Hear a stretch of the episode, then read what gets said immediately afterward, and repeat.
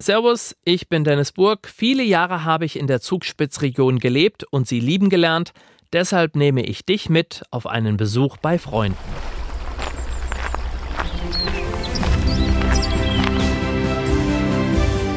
Heimat ist für mich daheim. Da sind meine Wurzeln.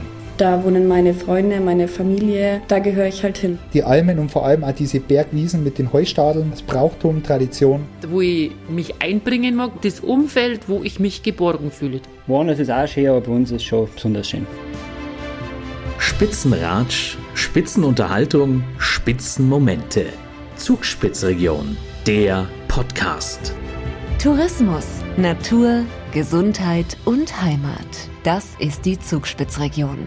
Und du bist mit deinem Podcast mittendrin.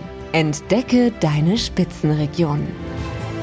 Das Skifahren bekommen die Menschen in der Zugspitzregion vermutlich in die Wiege gelegt. Aber was macht die Faszination aus? Wie sieht der Skialltag aus? Und die Frage, was sich verändert hat in all den Jahren. Das wollen wir heute klären mit drei Menschen, die es wissen müssen. Max Rieger aus Mittenwald, der ehemalige Skirennläufer war bei den Olympischen Spielen dabei und betreibt heute eine Skischule. Kathi Rödel ist 33 Jahre. Mit ihrem Bruder hat sie das Kreuzeckhaus im Garmisch Classic Gebiet gepachtet und hat tagtäglich mit dem Schnee und vor allem mit dem Skifahren zu tun. Ähnlich ist es bei Jochen Wendler, der seit 35 Jahren bei der Bayerischen Zugspitzbahn arbeitet. Er ist Tag und Nacht unterwegs, damit Touristen und Einheimische den perfekten Skispaß erleben dürfen. Drei Ansichten, eine Leidenschaft. Das Skifahren.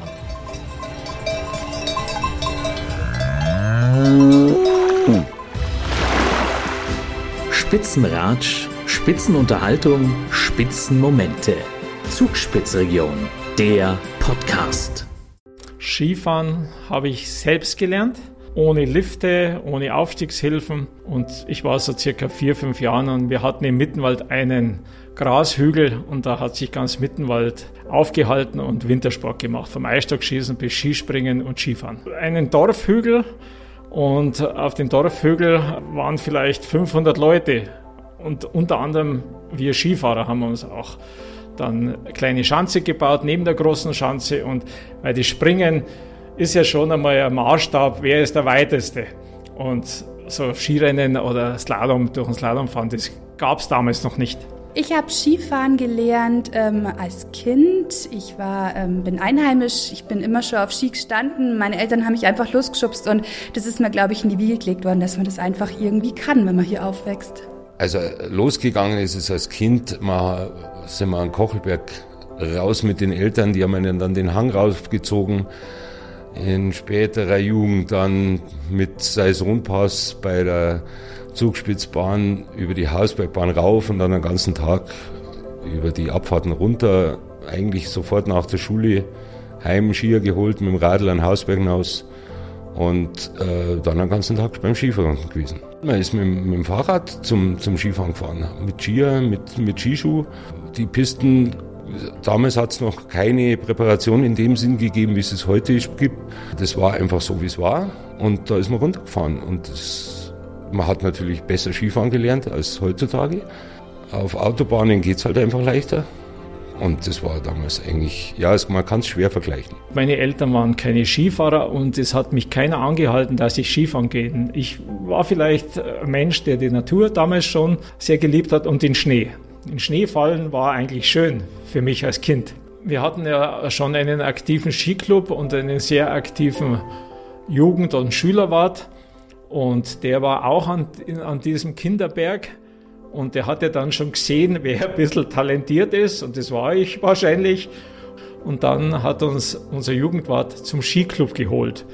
Und da wurden wir ein bisschen gefördert musstest aber auch schon so Werdenfelser Meisterschaften fahren und ein bisschen Erfolge haben, dass du einmal in der Woche so ein Kärtchen bekommen hast, dass du frei Lift fahren kannst mit dem Kranzberglift. Ich war dann mit 15 Jahren schon bei den Lehrgängen vom Deutschen Skiverband mit der Nationalmannschaft unterwegs. Das Höchste war natürlich dann an den Olympischen Spielen teilzunehmen. Da war ich zweimal als Olympiateilnehmer dabei. Mein bester Platz war Sechster im Riesenslalom in Sapporo Und ich war zweimal Vierter bei Weltmeisterschaften und war 40 Jahre lang der einzige Deutsche, der im Weltcup Riesenslalom gewonnen hat, bevor mich der Neureuter Felix abgelöst hat. Also ich bin sehr, Jahre, ähm, sehr lange im Skiclub Pattenkirchen gefahren, bin auch immer Gaukara gefahren und alles bis zu meinem 15. Lebensjahr, glaube ich. Und war live dabei. Und die Entwicklung ist dann ähm, einfach bei mir nicht mehr so kommen. Und von dem her habe ich mich dann für einen beruflichen Werdegang entschieden. Und so bin ich hier gelandet. Für mich war dann hiermit alles eigentlich dann wunderbar. Und das hat einfach passt so.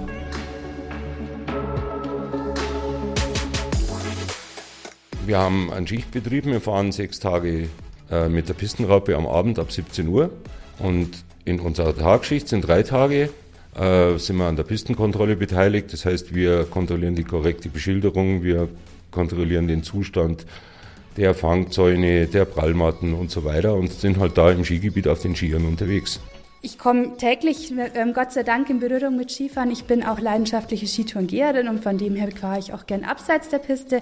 Ähm, wir haben hier viele Tagesskigäste und die kann man natürlich dann auch sehr gut beraten, wo man gut Skifahren kann, je nachdem, ähm, wie ähm, auch das Können der Fahrer ist. Und es ist einfach mein täglich Brot quasi. Ist, ich bin jeden Tag damit in Berührung. Es ist einfach Ski. Für mich das Allerschönste ist, wenn ich mit kleinen Kindern Skifahren darf oder mit Kindern, wenn die strahlen, wenn die eine Freude haben an diesem Sport.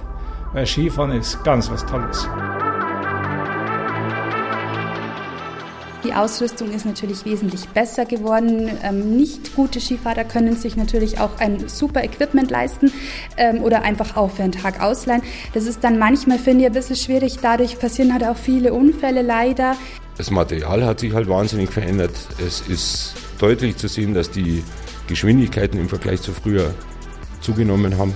Generell die Menschen werden etwas rücksichtsloser, wahnsinnig viel Egoismus unterwegs und ja, insofern war es früher etwas entspannter, das Ganze.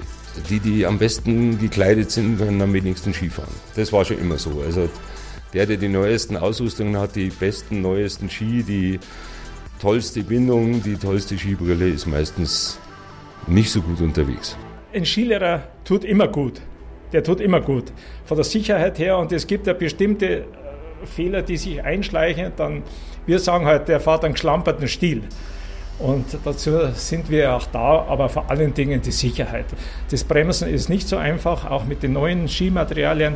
Also gibt es von unserer Seite viele Tipps, wo man die Skitechnik verbessern kann, das auch der, der Sicherheit dann dient.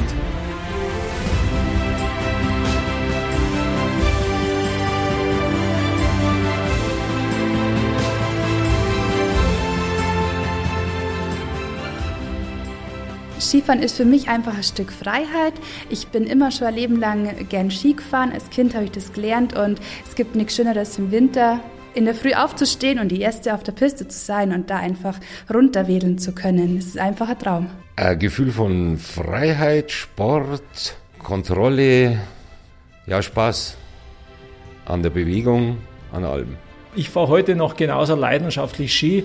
Jetzt nicht nur, wenn ich 100 Schwünge fahre, dann sage ich, der 90. war vielleicht so wie der erste, aber das ganze Naturerlebnis. Es ist, ich habe noch keinen Tag im Winter erlaubt, obwohl ich in der Woche vielleicht vier, fünf Mal Ski fahre, auch mit Skischulern, der gleich war. Schneebedingt, wetterbedingt, Atmosphäre und so weiter. Also ich bleibe oft am Berg oben stehen und sage, wenn ich jemanden dabei habe, gehen wir mal ganz in Ruhe, genießen wir das Glitzern vom Schnee und äh, nehmen das auf und das gibt mir viele Energien, auch für die jetzige Zeit, wo ich ja nicht mehr der Jüngste bin.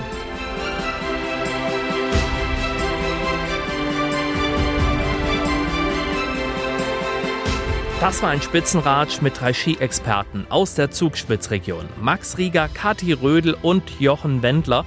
Und ich freue mich schon auf meinen nächsten Besuch bei meinen Freunden in der Zugspitzregion. Wenn du das nicht verpassen möchtest, dann abonniere doch einfach diesen Podcast.